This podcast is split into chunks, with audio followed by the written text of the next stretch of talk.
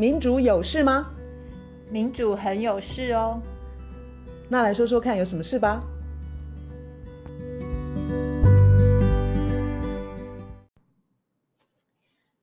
大家好，我是卢倩怡，我是罗院少。今天是二零二零年九月十八日。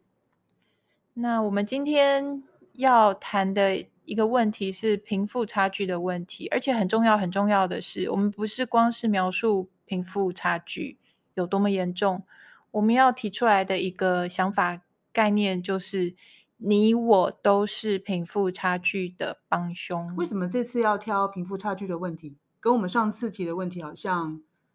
表面上看起来是很离很远的事情，而且我们不是要谈民主吗？其实。贫富差距这个问题是现在全世界各式各样的乱象的一个很核心的一个原因之一。核心。对，然后它跟民主的关系就是太大了。其实我们前面几集已经有讲到过，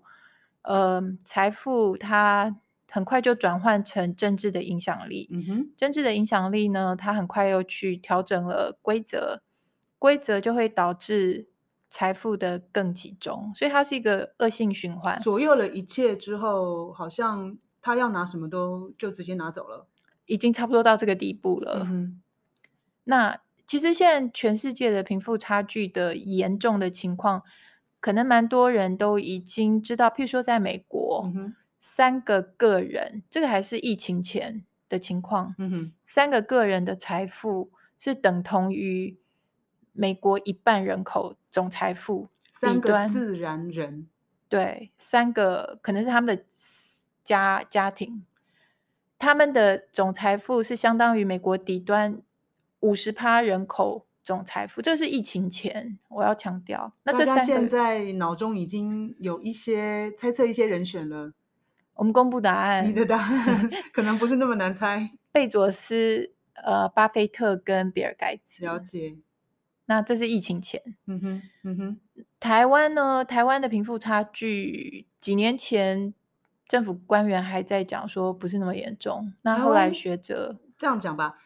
呃，我们台湾是主计处，经常是用一个家庭收支调查来佐证我们呃台湾贫富差距的问题。然后呢，我们的官方数据，应该说政府的说法都是说，这些官方数据告诉我们，哎，我们的贫富差差距。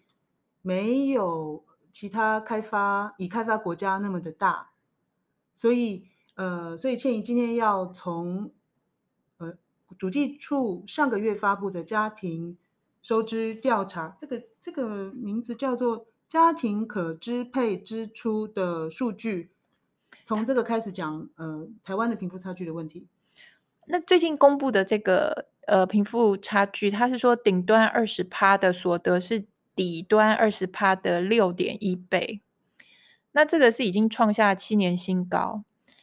可是呢，这个的重点是，它是用顶端二十趴跟底端二十趴做比较，嗯、所以是五等分。嗯、所有的呃，全部的人总人口呃当中，我们用五个等份来看呃全部的人的收入的情况。你这样讲够不够清楚啊？就是五等份就对了啦。有有在听这个 podcast 的人，一不小心你就跟郭台铭同一同一等份了。假如说你一不小心，你就是那前二十趴。对对对。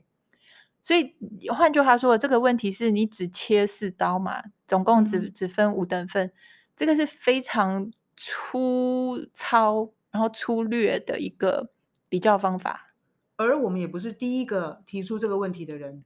已经很多人提出这个问题，好几年了。对，至少在二零一四一五年的时候，朱敬义他就有质疑这个问题，因为院士哦，因为他其实假如说做比较细的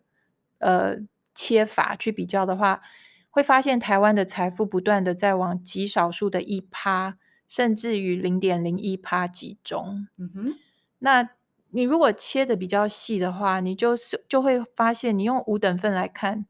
那个差别不大，就六倍嘛。嗯、可是你如果用一等份来看的话，嗯、或是甚至于五趴、十趴这样子去比，就是那个切割的方法再切细一点。对，刚刚是切五等份而已，那现在就是切可能二十份来看，对，就会发现那个差距是非常的大。然后呢，呃，越有钱的顶端，它是越不是靠薪水，而且是而是资本利得，譬如说股市、房市这些，特别是它课不到税的这些资本利得，它是致富的主要的原因。嗯、那台湾的税制非常的不公平，它已经使台湾变成一个富豪的天堂。嗯哼，嗯哼。举个例，举个例来说。这个朱静一他们的研究有提到说，光是在二零一三年这一年，台湾前面零点零一趴的人，嗯哼，这已经好多年了，对不对？二零一三年、嗯、那个时候，零点零一趴的人，他光是土地的交易哦，嗯、他平均每一户就赚了七千六百万。嗯哼，嗯哼，好，那这个这个当中还要这个七千六百万，这个已经是很了不起一个数字。可是要注意的就是，像这一类的数字，它一律都低估了台湾的贫富差距。嗯、因为当这些资本利得是不用课课税的时候，你没有办法去知道说他们实际的收入、他们的所得到底高到什么程度。还有就是说，呃，刚刚你提的二零一三年到现在，那所涉及到的跟资本累积有关的，比如说。呃，遗产、遗产赠与税跟土地增值税，这这这两个大项，这段期间，也就是说，二，一三到到现在的二零二零都没有更动，也所以，呃，当当年你提的那样子的资本累积，就是就是呃持续扩大的的这样的现象，其实到现在还是存在的。另外，为什么为什么刚刚倩怡说到说资本利得没有课到税？中华民国台湾哦，证我们没有课证交税，也就是说，你的证券我们没有课证所税啊。我们这种对股市非常不熟悉的，我们没有课证所税，那个所就是所得，也就是说你在你买卖证券的所得，哇，你赚你赚呃很很赚翻了，呃都不用课一块钱也不用缴税，然后呢，我们非常客气的。交呃征收的证交税呢是千分之三。那另外我在确定我在查那个证交税资料的时候，哇，我看到一个就是当天买卖，这样叫当冲，就是说你有足够的钱，你买了一笔股票之后，你你把它卖出去，那个利得，呃，他要缴的交易税就是证交税，比一般的交易千分之三还要还要低，还要低，就是砍半，就是优惠的意思，就是就是。你你短线交易，你你你因为短线交易而获获利的这的的的这样子的行为，其实那个证交税其实还还获得优惠就对了。嗯、所以他他们呃投资股票的行为不是在鼓励呃投资，不是在鼓励怎么讲，就是稳定的资金对，或者就是是创造就业机会，让这个企业的发展呃更更稳定。那其实其实这个整个整个。设计根本都是在鼓鼓励短线交易，呃，创造财富。更不要忘了，房地产获利很高的这样子的社会条件，他是会去挤压正派的投资。就是说，今天有钱的人，诶，他宁愿去投资房地产啊。如果说有年轻人新创事业来找他投资，他可能觉得说，哦，我算一算，结果发现呢，诶，我这笔钱放在投地房地产，我的获利会比你这个年轻人的新创事业还要好。那他是不是就投去投资房地产？这个是我所谓就是土地增值税。如果鼓励到人们把钱拿到房地产致富的话，哎，那个年轻人的新创事业得到资金的机会就相形的就降低了。然后年轻人的新创事业就贫血，然后久而久之，台湾的经济体质就会很糟糕。所以我们我我们这样整套设计，我们没有去鼓励创新的事业，然后大家在喊说低薪的社会。那我们把这个问题拉回来，我们开头讲的，为什么我说你跟我都是这个体制的帮凶？为什么呢？对呀，对呀。呃，为什么大家会那么的宠爱、疼爱，那么放心顶端的人，他们被征这么少的税？其实这个历史上的有一个过程，就是经济怎么运作的这个故事。最晚最晚从八零年代开始，嗯哼，就是可能有些人蛮熟悉听到的一个所谓的涓滴理论，或者是下盛式经济学，或是雷根经济学。嗯哼，它那基本上讲的一件事情就是，嗯、呃，不要担心你太宠爱顶端，或是太疼爱爱顶端啊，帮他们减税，给他们补助。然后帮他们去管制化等等，这个理论是这个故事是说，上面的人顶端的有钱了，那个钱就会滴下来掉下来，嗯、啊，就是顶端的大企业，他们受到足够的疼爱跟宠爱之后，他就会创造工作机会。你是说丢一根骨头给给一直等在旁边的？我不好意思说小狗啦，差不多的意思，就是你一定要让。这个这套理论是你就是要让那个顶端那些他们非常的有弹性，然后他们如何雇佣劳工，他们如何 fire 劳工，他们要怎么样的污染环境，或是他们需要水啊，需要电啊，需要减税等等等，你要照顾好他们，把他们照顾好了，钱才会掉下来。因为负责说故事的那些人，一直要让我们知道是他们在创造就业机会，是。他们在创造、累积社会的财富，对，但是那是旧的故事逻辑，是这样吧？在这个旧的过故事逻辑里头，过了故事开始说了十年之后，然后发现哎，钱没有掉下来，那他们就说哦，那是因为你疼爱跟宠爱顶端的一趴做的不够多，所以接下来的十年呢，嗯、就更多的宠爱跟疼爱，更多的减税，富人要缴的税越来越少。嗯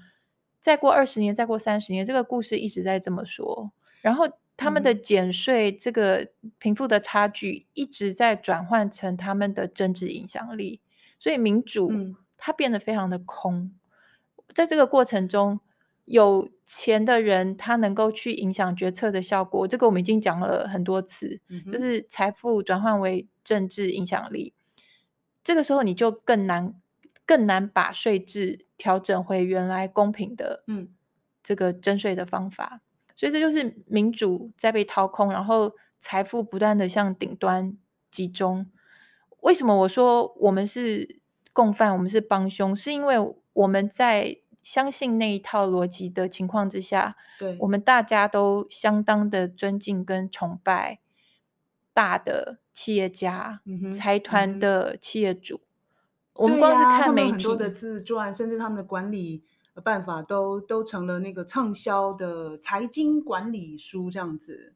这个就是在巩固那个旧的故事。嗯。我觉得这个本身就是在合理化，然后是降低大家对于体制的质疑。因为反正这个大企业主就是被。大家心里头就认为说他是懂比较多，他是比较知道怎么照顾我们，他是怎么他比较知道说经济要怎么样会比较好。那如果他把我们带领上呃一个经济可以成长的道路，嗯、我们就不会贫富差距就不会这么严重了，青年就不会低薪了。也就是说，一个劳工，如果你以为你就是乖乖的听公司的话，听老板的指挥。哎呀，也不要组织什么工会了啦，老板会帮你想啦。但是十年、二十年之后，其实他的他的处境可能不一定会有很大的改善，他得到得到就是一个固定的工作而已。对，所以那个差距就是越拉、嗯、越拉越大，越拉越大，因为公司的获利不会留下来，顶端的筹码变成越来越雄厚。那他对于规则该怎么制定，嗯、他的声音影响力就越来越大。而且他一直他一直呃说服你，你就是要听公司这一套，或者是说其他外面的工作机会并没有比我们这边更好，所以老板们都一样。对，所以这里头虽然说我说你跟我都是帮凶，因为我们在那个旧故事里头相信旧的故事，我们也不断的有点像拉拉队，然后帮大的企业主拍拍手，然后。相当的，我不是说要不尊重他们，我我的意思是说，在极端的这种贫富分配极端不公平的情况之下，极少数的顶端的大企业大财团，他们的今天的问题并不光只是他们的钱比谁多多少，今天的问题是他们的钱跟影响力大到那个程度的时候，民主没有办法运作。因为大家都知道说，好，譬如说我们刚刚一开始讲说，我们今天要看贫富差距的时候，嗯、政府只给我们看五等份，对，然后告诉我们说情况没有那么糟，因为你看二十前二十趴跟尾端二十趴就只有六倍什么的，对，这个是政府跟大财团他们是站在同一个阵线，没有把实际情况很公开透明清楚的让大家去看说问题有多严重，对，政府为什么会？这么容易跟大财团是同一阵线，对，这道理非常的简单。嗯哼，财团要怎么样影响政治政策的结果？嗯，从政治现金到游说到旋转门，嗯，旋转门就是一下是在政府里头，一下在企业里头这样子。然后这个各方各方面，它会造成说，就是很简单一个道理，就是拿人的手短。嗯，如果说你今天的选举，背后有财团在帮你，嗯哼，就算那个财团同时帮你跟你的对手好了，嗯哼，你还是要回报他，你还是要，嗯，就是回馈他，嗯，这个时候再加上，假如说整个社会的氛围，我刚刚讲的，整个社会就那么样的崇拜跟跟就是觉得大财团企业主就是地位崇隆是应该的，顺服的情况之下，政府没有什么好。质疑他们，政府就有点理所当然的，就是名正言顺的，他就是跟财团或是跟这些呃工商大佬们，对，就是经常以他们的意见为意见。对，其实这里我我会想要穿插，就是说，呃，台湾还有那种衣食父母这种概念啦，就是可能把他们当大家长，那就是就是台湾社会基本上还是对于。父权啊，然后家长制啊，还是有一种很自然的啦。你可以说对他们比较客气，或者说顺服，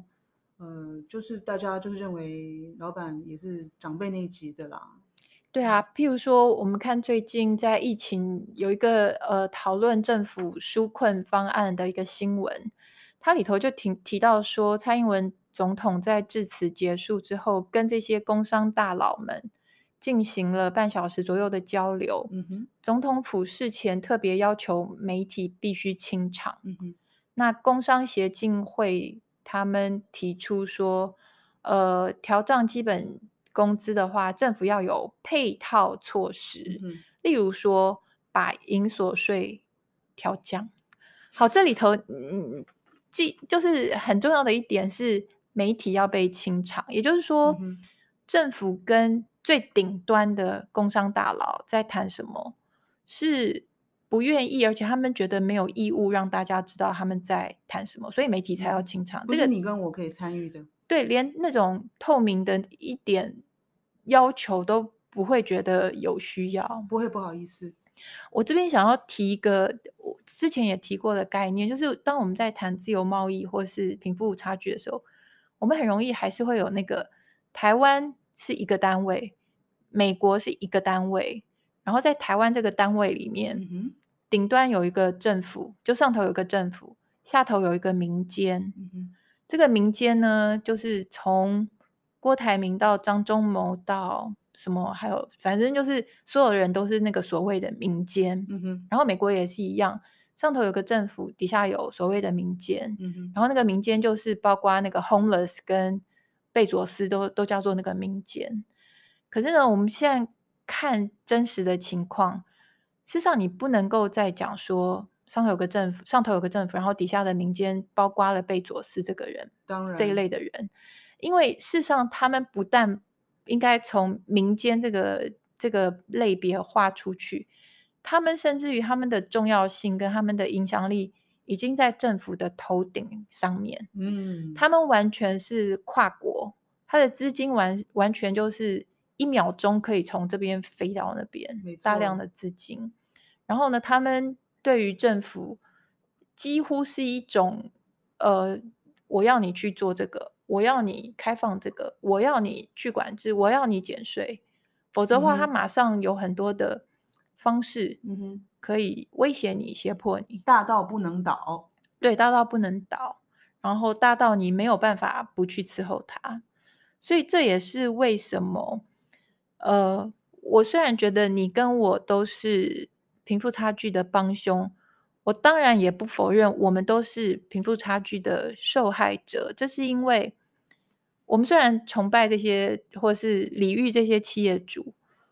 在这个心态跟行为当中，我认为同时存在另外一份可以说是无奈。我相信听我们 podcast 的朋友有很多都会心里都会想。说你讲很多，我都早就同意了，也不需要你。但是我们可以怎么行动呢？对，就是早就同意了，可是大家都会接下来讲的一句话，可是没办法，没有选择。我需要这个工作，这就是我们既是帮凶，我们也是受害者。我们算是一个体制的，嗯、算是一个人质，嗯哼，就是有点遭到绑架，大家都被这个体制绑架。嗯、那这个体制之所以是这样子。顶端他们要负绝大责任，因为这是他们想要的。对，所以我们今天谈的很多的经济的问题，表表面上它是一个市场的供需，嗯哼。可是你仔细去看，解开来看，你会发现每一关充满了那种过路费的味道，就是你没有其他的路可以走，哦嗯哼。它已经让你把其他的选择都都都去除掉了，所以变成说，剩下来你的选择就非常的少。嗯，那我个人可以怎么反抗呢？个人可以怎么反抗？这个又回到说，我我我想说，我想举一个例子是，呃，之前在那个空服员的